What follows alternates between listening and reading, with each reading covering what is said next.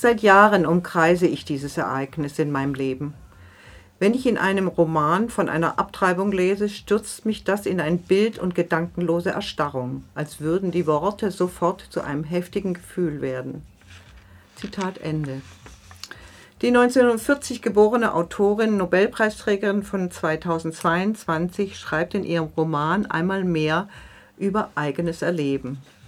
In diesem Roman benutzt sie die Ich-Perspektive, um dies zu verdeutlichen. Die große Distanz zu den Ereignissen ermöglichen ihr auch eine Distanz zu der Person, die sie einmal war. Mit ihrer äh, persönlichen Geschichte erzählt sie die kollektive Geschichte einer Gesellschaft. Ernaus Erzählungen sind auch immer Gedächtnisliteratur. Die junge Literatur- und Soziologiestudentin Annie wird ungewollt schwanger. Zu Beginn der 60er Jahre, als die Pille noch relativ unbekannt und vor allem nicht frei zugänglich war und einem sehr strikten Abtreibungsverbot, hätte dies ein Ende des Studiums und damit das Scheitern des sozialen Aufstiegs bedeutet. Zitat. In einer Familie aus Arbeitern und kleinen Händlern war ich die Erste, die studierte und so der Fabrik oder dem Verkaufstresen entkam. Doch weder Abitur noch ein erster Universitätsabschluss in Literatur konnte die unvermeidliche Weitergabe der Armut verhindern, deren Symbol die unverheiratete Schwangere war, im selben Maß wie der Alkoholiker. Zitat Ende. Für die Erzählerin steht es außer Frage abzutreiben. Nie benutzt sie in ihren Tagebuchaufzeichnungen die gängigen, positiv konnotierten Floskeln für Schwangerschaft. Für sie ist das, was in ihrem Körper heranwächst, ein Problem, das beseitigt werden muss. Nun beginnt die Suche nach jemand, der ihr, Zitat, das Ding wieder entfernt.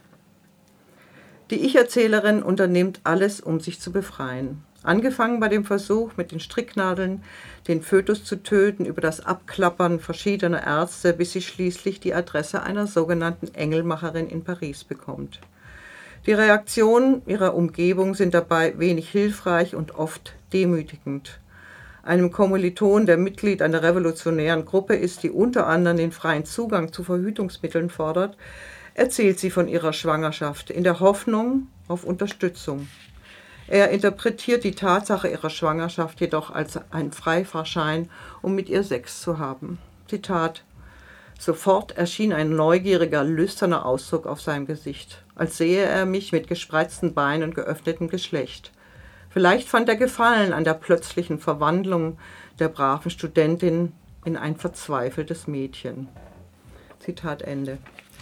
Die Engelmacherin führt eine Sonde ein, die zunächst nicht zum Abort führt. Deshalb muss Annie erneut nach Paris. Unter Schmerzen und hohem Blutverlust löst sich der Fötus schließlich und geht auf der Toilette des Studentenwohnheims ab. Zitat. Es schoss aus mir heraus wie eine Granate. Das Fruchtwasser spritzte bis zur Tür. Ich sah eine kleine Babypuppe an einer rötlichen Schnur aus meiner Scheide hängen. Ich hatte keine Vorstellung davon gehabt, dass ich sowas in mir trug. Ich musste damit bis zu meinem Zimmer laufen.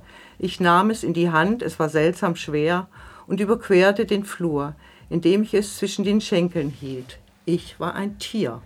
Zitat Ende. In derselben Nacht muss sie noch in die Notaufnahme und ausgeschabt werden. Der Arzt, der sie anschreit, dass er nicht ihr Kleppner sei, entschuldigt sich andertags dafür. Er hatte erst später gelesen, dass sie Studentin sei und also seinesgleichen. Ernaud schreibt diesen Bericht mit großer und vor allem sehr distanzierter Genauigkeit. Dabei schont sie die Leserschaft nicht, versucht nicht mittels subjektiver Darstellung Emotionen zu erzeugen.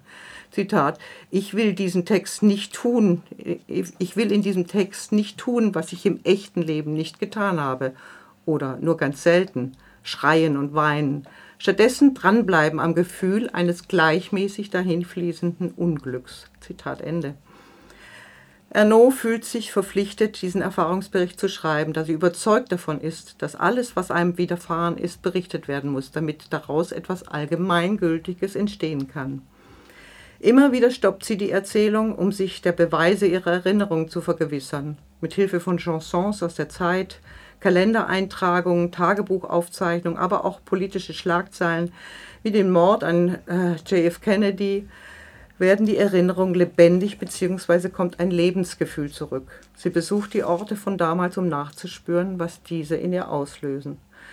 Vielleicht ist es gerade dieser distanzierte Stil, das Bemühen, jede Empathie zu verhindern, die diesen Text zu berühren macht.